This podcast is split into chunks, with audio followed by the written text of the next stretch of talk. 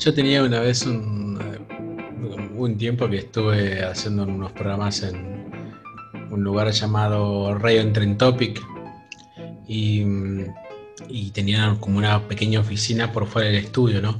Y ahí siempre se hacía una reunión de preproducción, toda esa onda. Muy profesional para hacer una radio web.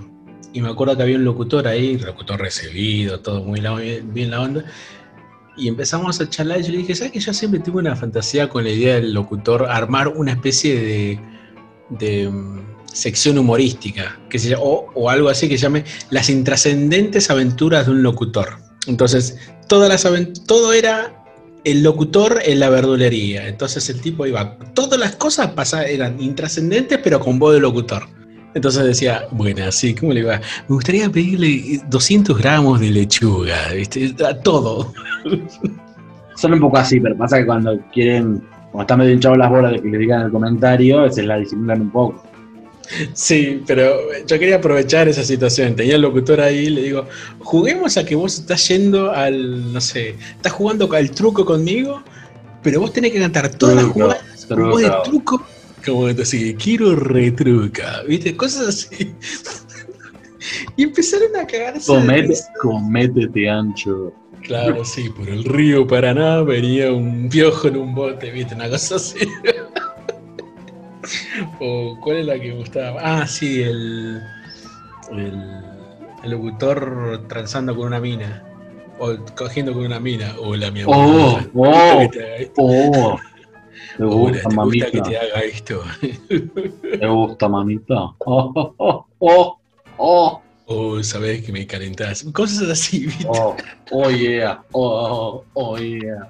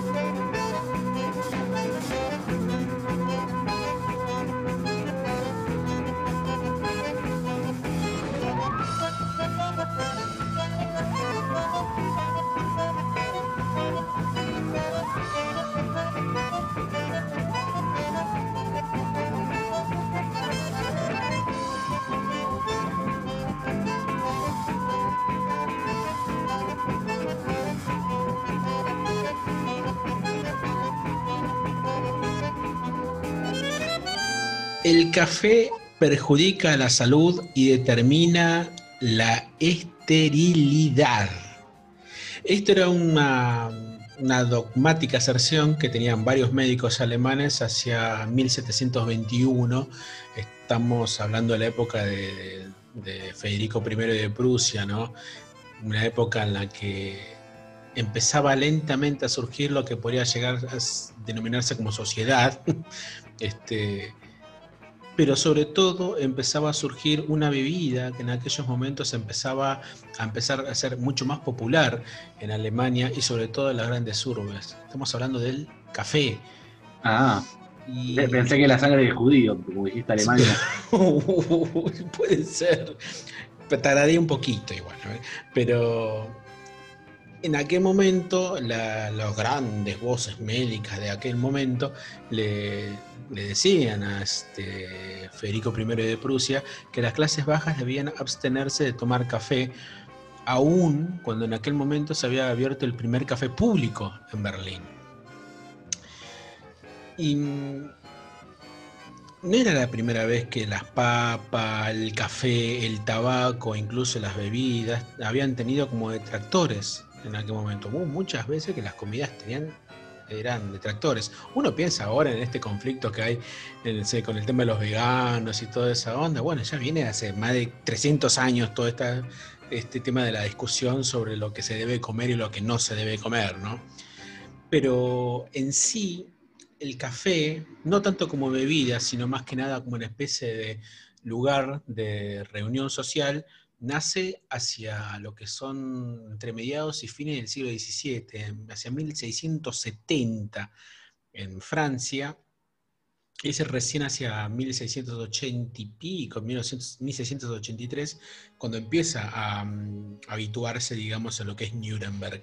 En aquel momento, el más conocido de todos era el Zimmermannsche Café House, o Café Zimmerman, ¿no? Como era el nombre de un café que en aquel momento se abrió y duró hasta 1943. O sea, duró 270 años aproximadamente. Pero con ese nombre era la época para que se termine. Zimmerman no podía llegar al 45, ¿no? Sí, Café Zimmerman o Café Dylan, ¿no? También podría ser más o menos si lo pensamos en los nombres, ¿no? Em, y en Leipzig, un, el lugar de residencia de en aquel momento, Johann Sebastian Bach, eh, hubo un decreto real que establecía que el café solo podía ser de uso privado del príncipe y de su corte y que las mujeres de la ciudad eran tan famosas en aquel momento por su afición a la bebida que existía un dicho según, en el cual preferirían que las privaran del pan antes que del café, ¿no? Sí. Había una... Extremo. ¿Cómo? Poquito extremo, pero está bien, veo un fanatismo, sí. Sí, obvio. Eh, había una hija de un burgués llamado en aquel momento Schlenderian, que era tan ávida por el café que su padre la amenazó con no casarla si no se privaba de él. Pero ella, bueno, le salió al paso haciendo circular por todas partes la noticia de que no se casaría, sino con un hombre que la dejase tomar café a sus anchas, ¿no? Y, fíjate que esta historia de esta hija del burgués Schlenderian llegó a los oídos de, de Bach. Y hacia 1722, él escribió una obra, una cantata, que lleva el número 211. El nombre de, los opus de Bach es muy raro porque en vez de ser cronológico se basan en, en, el género musical. Primero están las cantatas, después vienen las misas, las pasiones. Es medio raro. Y esto ocupa el 211 que se llama Schweigt Stille Plauder nicht, que vendría a ser algo así como silencio, no hablen. Pero que en el mundo se hace llamar como la cantata del café, que es una cantata, como bien dijimos, que escribe Johann Sebastian Bach con el libreto de mm, Christian Friedrich Enrichi o Picander, se llamaba el tipo, que hablaba sobre el vicio, sobre cómo muchas personas empezaban a tomar café en aquel momento, en donde empezaba a surgir como bien te digo recién, la, idea de sociedad. La idea de la sociedad de masas empezaría muchísimo más adelante, hacia 1890 aproximadamente, cuando pasan de lo que es el interior de Alemania hacia las capitales. Pero en aquel momento, cuando empiezan a fincarse las ciudades con sus propios comercios, con su propia historia, con su, propia, eh, con su propio mercado, digamos, aparecen estos lugares, estos cafés, que servían como espacio de recreación para aquellas personas que, querían charlar, pero también escuchar un poco de música. Y en aquel momento, en ese lugar, el Café Zimmerman, era un lugar que, un tipo que regenteaba, que se llamaba Gottfried Zimmerman, eh, Bach estrenaba obras. Eh, algunas de las que fueron llamadas cantatas profanas, es decir, cantatas que no tenían nada que ver con lo que era la religiosidad, y algunas otras obras instrumentales. Pero es raro en sí esta obra de Bach, porque como bien decimos, no es una obra que tenga que ver en sí con lo que es la, la religiosidad. Es muy conocida la historia de él. O sea, durante dos o tres años estuvo de no me acuerdo el nombre, maestro de capilla en una mm, capilla de Leipzig y todos los domingos entregaba una cantata distinta. Ahora, hasta ahora hace, hace poco se, supo que, mm, que, quien más ayudaba a hacer las cantatas era la, esposa de Bach. y que eso obviamente la historia lo niega, como Obvio. aparece una mujer, ¿no? Este, Machirule total, ¿no? Claro, sí, Bach cancelado. Y em, Bach en aquel momento era un gran amante del café, de la buena cerveza y también del tabaco. Y este músico no era ningún puritano, y quien fue su esposa y biógrafa, y también acompañante de lo que son las obras, Ana Magdalena Bach, em, ella decía que él solamente estaba desocupado cuando disfrutaba viendo zarpar las volutas de humo de su pequeña pipa. Pero incluso en esa distracción le significaba otro motivo de trabajo y así escribió para su mujer una melodía que ella, eh, Ana Magdalena, tocaba en clavicordio, ¿no? Em, pero Johann Sebastián también tenía sus prejuicios, ¿no? Eh, decía, la melodía conviene mejor a tu voz que el tabaco a tu boca, le decía a su mujer, ¿no? Ah. no quería compartir no quería compartir un carajo, ¿no? Y remachaba esa afirmación diciendo que algo que sería rechazado airadamente por la mayoría de las esposas fumadoras del país, nunca se te ocurra fumar porque jamás podría volver a besarte, le decía Bach. Pero bueno, son boludeces que decía él, ¿no? En aquel momento. Pensá que Bach tenía tuvo algo así como 18 hijos, una barbaridad de pibes por todos lados. Pero ves, el café, el tabaco, eran cosas que estaban empezando a circular en aquellos momentos.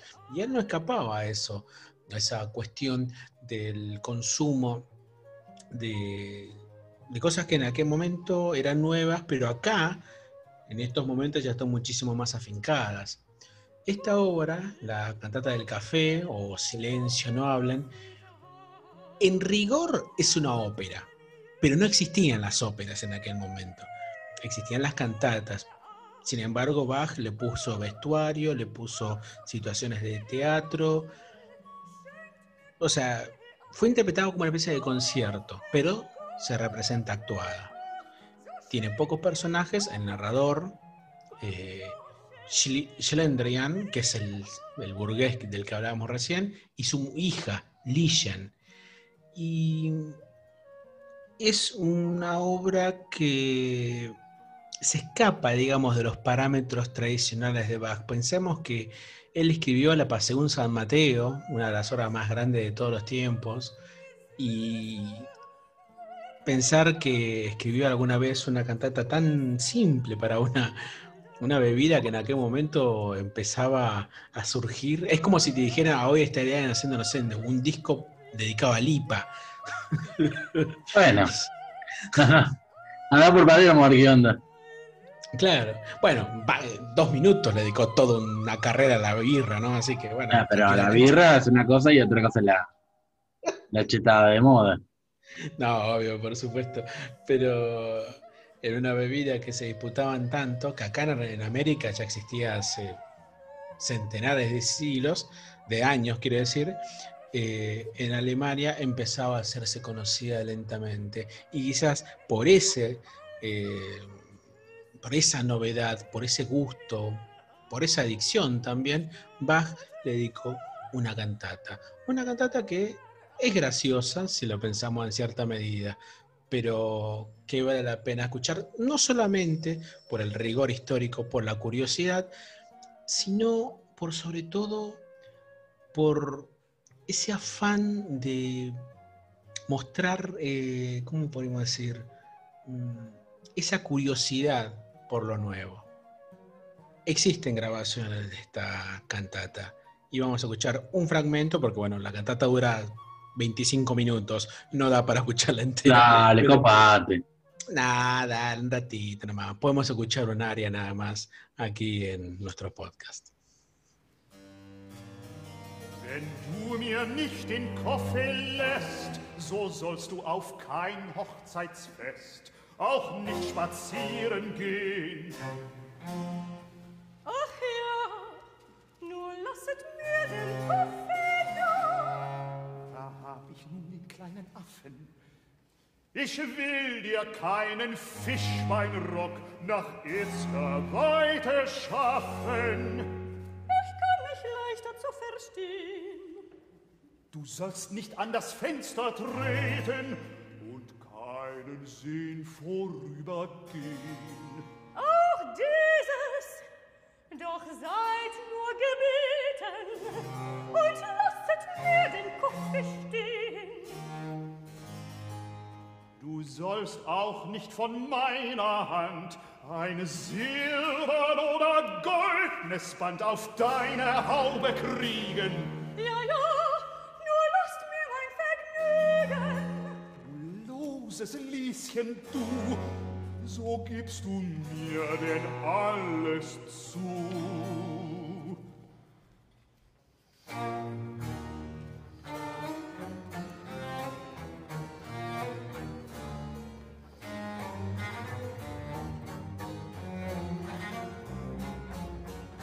Bueno, eh, Julián, vos que me estabas preguntando el otro día por Johnny Cash. Ah, sí, te había, justo te había pedido plata y bueno. Exactamente. Bueno, hay una historia que me pareció interesante de recorrer en el programa, que es eh, un encuentro que se dio hace 50 años, que fue como, te sorprenderá saber que, que hay políticos que usan a los músicos a sus fines, para, para concretar sus fines. Te sorprenderá porque te va, te va a hacer un shock para vos, pero no la política hace cosas de ese estilo. Me voy a desmayar en cualquier momento. Bueno, voy a referirme a un encuentro en la Casa Blanca entre Richard Nixon y Johnny Cash, que suscitó varias polémicas y que, bueno, tuvo resultados inesperados. Vamos a poner en contexto, porque lo que siempre impera en estos casos. Eh, se trataba de medio de un, un punto álgido de, de la guerra de Vietnam, donde, digamos, todas las posiciones políticas, eh, primero que nada, se, se orientaban a, a tomar partido por una postura o la otra. Había muchos grupos de protestas. eh, sí. claramente era la grieta estaba puesta en pro Vietnam o anti Vietnam. Eh, de hecho, no nos olvidemos que, bueno, hay una película que salió en Netflix hace poco que la recomiendo, se llama Los Siete de Chicago. Fue un juicio real a activistas eh, que protestaron en ese entonces, en el 68, si no me equivoco, y que, bueno, los quisieron condenar justamente para ejemplificar y para criminalizar la protesta y, Mm. y frenar un poco lo que pasaba en casi todo el país. Era una, una época complicada. No, estamos en 1970, pero vamos a... quemaban, perdón, quemaban los este, los carnets de, de, de- de- ¿cómo se llama esto? De, de solicitarse como enviados a la guerra, digamos. en Eh, quemaban banderas también. Delito, en Estados Unidos es un delito. Yo- Es un- es un y es un delito, un delito en serio, no como pegarle a un negro, que allá, bueno, Ah, claro, sí. lo cagás a palos y bueno, es un delito menor, es una probation. allá quemar la bandera es... Bueno, Ah, oh, wow. Pero vamos a hablar de Johnny Cash, que muchos lo conocerán como músico, y si no lo conocen, entren en Spotify, laburen, que piensan que somos nosotros. Claro. vamos a hablar, Johnny Cash, además de ser un músico destacado, lo que tenía de interesante para, para el mundo político era su origen. Johnny Cash Origen. nació en Kingsland, al sur de Arkansas, en una casa en medio del campo, que básicamente Sí. se educó una educación, eh, una formación musical y religiosa, porque es una familia muy, muy conservadora. El padre era, si no me equivoco, pastor, o sí, reverendo. Em, sí, no sé qué, qué- cuál era, porque viste que allá tienen metodista. No, eh, dijiste reverendo y lo primero que pensé es otra Ah. cosa. Digo. no, no, no, pero viste que tiene como muchas vertientes que no sé. Cuestión que el padre era religioso, sí, le dio una formación religiosa. Y, y él se crió igualmente en un entorno bastante choto porque tenía un hermano que fallece en un accidente ahí a los 15 años en los campos donde ellos trabajaban. Y el padre, como toda persona de bien, eh, se encargó de recalcarle desde que murió en el resto de su vida que el preferido era el que murió. Básicamente y que toda la vida le dijo como vos no vas a ser nunca como tu hermano. Así que Oh, ese fue el joder. tipo de crianza que él recibió, pero a la vez era un tipo, bueno, le influyó obviamente la crianza religiosa y musical, y tenía un marcado nacionalismo, eh, Johnny Cash, pero ahí está el tema, el nacionalismo comprendido como otra cosa, no el nacionalismo que acostumbramos a denostar eh, habitualmente de exacerbación de símbolos patrios y o discriminar a otros, sino un nacionalismo eh, por ahí hasta en un sentido más puro, ¿no? De, bah, igual, Nacionalismo crítico, digamos. más que nada de, de- de que te importe la gente de tu país. Eh, por ahí no es nacionalismo, porque estamos acostumbrados a bastardear los, los conceptos como nacionalismo, patria, que son Sí, los sí. usados para manipular a la gente. Pero ahí estamos hablando de, un, de una cosa de un cariño por, por el lugar donde estás, un cariño, una importancia por la gente, una empatía. Entonces, Sí. más una vocación de, de- de ayudar a los demás, no, no una cosa de, de besar la bandera y, y que el resto se muera. Entonces, Claro. ¿qué pasa? Bueno, como todos saben, esto debe ser de público conocimiento, por ejemplo, Johnny Cash grabó un disco en la cárcel, Folsom, ¿no? Sí, Folsom Prison Blues, claro. eh, lo cual también te muestra de un compromiso, entre comillas, si querés, social, de un tipo que no estaba ajeno a, a, a- a clases medias bajas, a, los, a las problemáticas, entendía, digamos, eh, los temas de adicción, porque él había tenido, por el tema del padre, había tenido temitas de drogas y alcohol, ¿no? Sí. toda su vida, y como que tenía una búsqueda también de acercarse a la gente que estaba en la mala, Sí. tratando, de- él eh, fue a tocar, obviamente lo cuestionaron mucho por ese por esos shows, porque el tipo dijo que la verdad que era gente que estaba pagando por lo que estaba haciendo y que se merecía escuchar su música, ¿no? era un tipo que trataba de empatizar. Eh, además, en el 69 empezó un programa musical en la televisión, en la cadena de ABC, llamada The Johnny Cash Show, donde él presentaba un montón de música independiente y le daba cabida a gente de todo tipo de tracto político.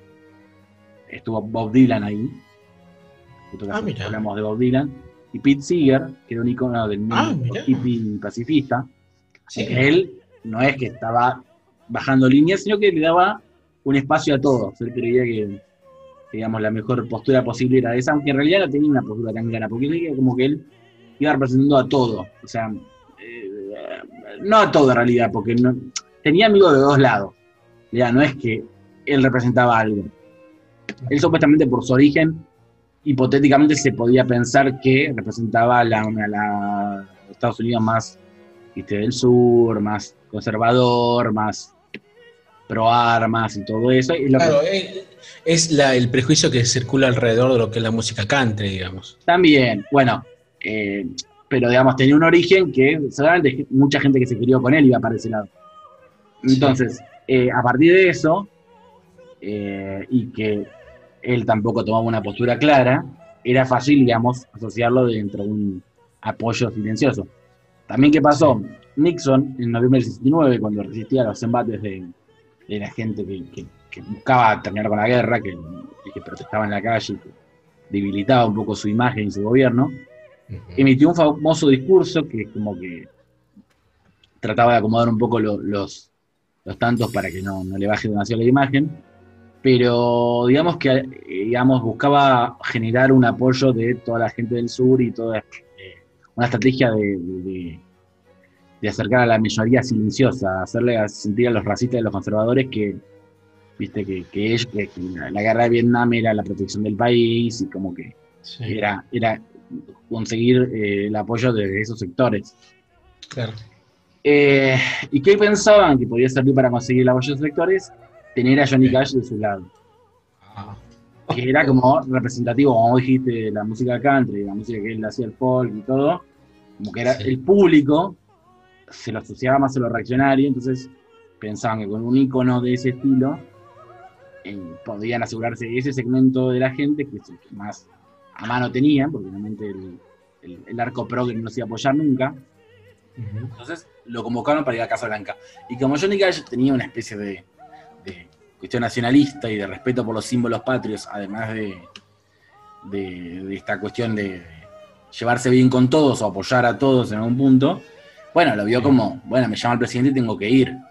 Es como que no, no podía negarme, porque un patriota, escuchame, lo llama a la Casa Blanca, va. El tema era que justamente lo llamaban porque era el tipo de votante que querían atraer ellos. Claro. Entonces, además, lo invitan a tocar la Casa Blanca, el amigo Nixon, y le proponen tocar dos canciones. Una que se llama Oki from Muskogee, que criticaba Sí. a los hippies. Y otra, Welfare Cadillac, que se burlaba de las personas que recibían ayudas sociales. ¿Te suena eso? No. Yo vi la letra, es muy, es muy, sí, es muy para Fernando Iglesias. Eh, Es, es genial, es. Es ahora. el Dipi cantando contra los planeros, ¿no? Digamos una cosa así. Sí, sí, sí. Ahora te propongo ahora que el cierre del programa sean nosotros dos charlando sobre esa letra. Por favor, dale. Bueno, la intención de que Johnny Cash toque esas canciones no solo fue un pedido, sino que se dio a conocer como público, como para generar un compromiso a él. O sea, se dijo que iba a tocar esas canciones. Ya de entrada se anunció eso y se dio a entender como que la, línea iba por ahí. Eh, Digamos, es un tipo de evento, viste que a veces la Casa Blanca hace esas cosas, que invita, son shows privados, que a veces se transmiten y a veces queda como la fotito y nada más. Sí. Que se iba, a transmit- se iba a mostrar por todos lados, se difundió, porque a veces hay eventos donde no sé, un, un escritor va a ver a Obama y después tra- trasciende la foto y nada más. O sea, no, no, no ves. Es como, una los movida recitales, en- como los recitales en el Salón Blanco, ponele una cosa Ponele, pero hay algunos que son más difundidos que otros. Bueno, Claro. el tema es que este, este concierto lo difundieron, avisaron de los temas que iban a sonar, así. pero no controlaron al milímetro todo. O sea, confiaron en algunas cuestiones como que iban a estar, se iban a acomodar solas. Sí, Por bueno, ejemplo, su claro, como, como diciendo, che, vos te pensás que va, va a Johnny contradecirnos Johnny Cash. Escuchame. A venir con Pollo. merca. Va a venir con merca, si acá hay merca igual. Bueno, no Mm. importa. La cuestión es que, eh, bueno, pasaron por alto algunas canciones, cuestiones, por ejemplo, que Johnny Cash, en su nacionalismo que destacamos, nacionalismo más basado en una cuestión de, de- de tratar de empatizar con todos y no tanto en una cuestión racista o, o segmentaria, eh, Sí. él había hecho un disco que se llamó Bitter Tears, que defendía los derechos de los americanos nativos y denunciaba, Lágrimas, lágrimas amargas, digamos. claro, denunciaba el maltrato a, las- a los pueblos indígenas. A la mierda. Entonces, ya te das cuenta de que más, más allá de cierta cosa de lucha interna entre eh, quiero a mi país, pero no me gustan las cosas que pasan, es como que no, no era un perfil tan marcado como para que considerarlo dócil. Había antecedentes de, de que podía, podía ir para otro lado la cosa. La cuestión Se es ve que no escucharon la discografía de Sí, Johnny. pero confiaron en sus orígenes más que nada. Bueno, la cuestión es que fue el 17 de abril del 70. Nadie sabía las canciones que iba a tocar ni con quién iba a tocar. Porque de hecho, eh, digamos, se hablaron estas cuestiones, pero él no se controló el detalle. Entonces, él decidió pasar de largo las peticiones de Nixon. Y en el escenario, con cámaras ahí y todo, dijo que quería eh, eh, empezar a tocar una nueva canción. Una especie de poema que se llama What is Truth? Que es la verdad. What is Truth? Te voy a leer un extracto. Por favor. Después miró su pelo largo y aunque el joven había jurado solemnemente, nadie pareció escucharlo. No importaba si la verdad estaba ahí. Fue el estilo de sus ropas y el largo de su pelo. Y la solitaria voz de los jóvenes grita, ¿qué es verdad? Y después, eh, los que llaman salvajes pronto serán los líderes. Este viejo mundo despertará en un nuevo día y jura solemnemente, solemnemente que será a su manera. Imagínate que en ese alegato eh, pro hippies y, y bardeando a los prejuicios de, de los pacifistas, Sí, delante de Nixon, que Nixon se estaba retorciendo en la silla, sí. eh, fue, fue la muestra de que el tipo no estaba dispuesto a dejarse usar, que parecía muy, muy bueno y muy político, eh, muy diplomático más que muy político, y, Claro. y no, no le dejó pasar la oportunidad. Eh, de hecho, digamos, en el momento se la comieron doblada, porque el tipo les, les cantó lo que él quiso y les, les tiró varias, varios epítetos como esto. De hecho, siguió el poema, toda esa canción donde, donde hacía un alegato pro pacifismo y Pro- antiguerra. sí. Y hay un documental que les voy a recomendar de Netflix que habla de esto. Hay un documental de Netflix que, que es. eh, ay, ¿cómo mierda se llamaba? Para que ahora, ahora lo voy a decir. Eh, mm, era de algo así como de Tricky. A ver, para que lo busco yo. Sí, buscalo, buscalo de Tricky Man, and the- algo del traje negro. Que él es el traje negro y Tricky Man sería Nixon, que lo quiso usar. Bueno, igual el documental, que lo recomiendo, que habla de todo este incidente, Ricky Dick and the Man in Black, ¿puede ser? Exactamente.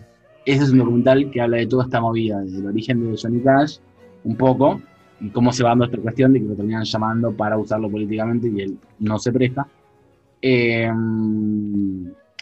bueno, hablan de todo esto, y de hecho, eh, cuando le preguntan por la posición en la guerra, eh, después de todo esto le preguntan qué posición tenía sobre la guerra, que respecto a si era halcón, que eran los violentos, y- o paloma, los pacifistas, él dijo que era una paloma con garras, digamos. Eh, Tendría que haberlo chequeado antes los, los asesores de Nixon porque lo boludeó, o sea, no lo boludeó, no fue con afán de, de forrearlo, sino de que aprovechó el espacio que le han destinado para usarlo políticamente a él y fue desde un alegato pacifista y antibelicista en la cara de Pepe Nixon y delante de de medios, demostrando que, ¿no? que, lo importante era eso. O sea, más allá de la ambigüedad que mostró durante un tiempo, que podría ser cuestionable, en el momento que las papas quemaban, eh, hizo lo que tenía que hacer. And the lonely voice of youth cries, What is truth?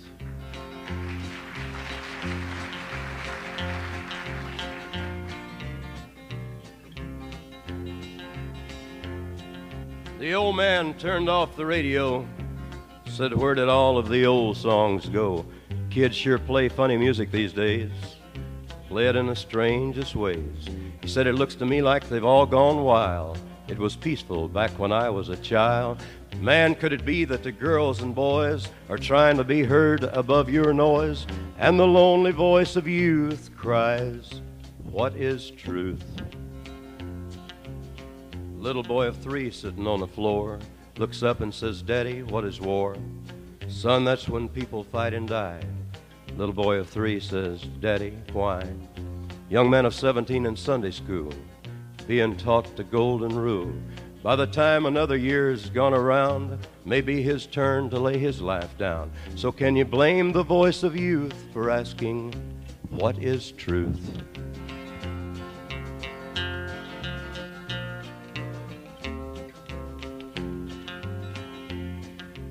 Young man sitting on a witness stand, man with a book says, Raise your hand. Repeat after me, I solemnly swear. Man looks down at his long hair. And although the young man solemnly swore, nobody seemed to hear anymore. So it didn't really matter if the truth was there. It was the cut of his clothes and the length of his hair. And the lonely voice of youth cries, What is truth? Young girl dancing to the latest beat, found new ways to move her feet. A young man speaking in a city square might be trying to say that he really cares. The other ones that you're calling wild, gonna be the leaders in a little while. This old world's waking to a newborn day, and I solemnly swear that it'll be their way. We better help that voice of youth find what is truth. And the lonely voice of youth cries, What is truth? ¿De qué trata la canción esa? La de Johnny Cash. No, la otra, la de. Ah, para que lo voy a leer. la de los planeros. Lo grabamos, grabamos, grabamos, lo grabamos. Welfare Cadillac. Esto de la traducción, bueno, viste, está en español medio gallego, pero vamos a. ¿Cuál- ¿Cuánto? Welfare, Welfare Cadillac. Es como bienestar Cadillac. Welfare. Ah. Sabes que nunca he trabajado mucho. De hecho, he sido pobre toda mi vida. Supongo que todo lo que tengo son 10 hijos y una esposa. Ya. Ataque claro a. Esta casa en la que vivo es mía, pero realmente una choza. Pero siempre me la serviría para llevarme un Cadillac nuevo. No. Si son pobres, me tienen DirecTV, sería el yankee. Claro. el yankee. Es pobre, me tiene un Cadillac. Los escalones de la puerta trasera que hicieron cayeron plomadas, no sé, se cayeron. La Sí. puerta de la pan- de la puerta delantera está. Bueno, no sé, front screen. La puerta delantera está rota y tendida por el suelo, porque la traducción es una mierda esto acá. El viento acaba de levantar otro pedazo de ese techo del quitrán por detrás. Espero que no me arruine el Cadillac. Los postes del porche delantero cayeron sueltos en la parte inferior. No tiene sentido arreglarlas porque el piso está muy podrido. En el invierno a veces tenemos nieve soplando en las grietas. Si se pone todo muy mal, nos amontonamos y dormimos allá afuera en el nuevo Cadillac. sé que el lugar no es mucho, pero no pago alquiler. Recibo un cheque el primero de cada mes de este gobierno federal. Cada miércoles consigo las mercancías en algún momento. Cuatro o cinco sacos. Siempre los recojo en la oficina de bienestar, conociendo este nuevo Cadillac. No, boludo. Algunos dicen que estoy loco e incluso me han llamado tonto, pero mis hijos reciben libros gratis y todos ellos almuerzan gratis en las escuelas. Pero tenemos cerveza y comida crepada, no sé qué dice acá. Y el hombre nos da harina por el saco, no sé. Floor, floor by- the sack. Por supuesto que los cheques de bienestar cumplen con los pagos de este nuevo Cadillac. Ahora, como yo los veo, los otros son los necios. Trabajan y pagan impuestos solo para enviar a mis hijos a la escuela. El ejército de observación les corta el pelo y les da la ropa para escarbar sus espaldas. Así ve, ve que podemos vestirnos y montar a lo largo y mostrar este nuevo Cadillac. Laburar de espalda giles, ¿no? Claro, vamos a ver, ya como son los pobres, ahora me, me abrió los ojos. Pero las cosas van a mejorar, al menos eso es lo que entiendo. Me dicen que este nuevo presidente ha puesto un nuevo, nuevo plan poderoso, nos va a enviar dinero a los pobres, vamos a sacarlo en pila. De hecho, mi esposa ya está comprando su nuevo Cadillac. No. Ahí tenés, los pobres viven bárbaro, grabalo, imprime. Este, Los pobres vive- se la llevan toda. Toda de arriba, chupan la teta del Estado, loco. Esa es una vergüenza. Dios mío, es el sueño erótico de, de Fernando Iglesias, como dijiste Ahí está la letra. Well, he's gonna send us poor folks money. They say we're gonna get it out here in stacks. In fact, my wife's already shopping around for her new Cadillac.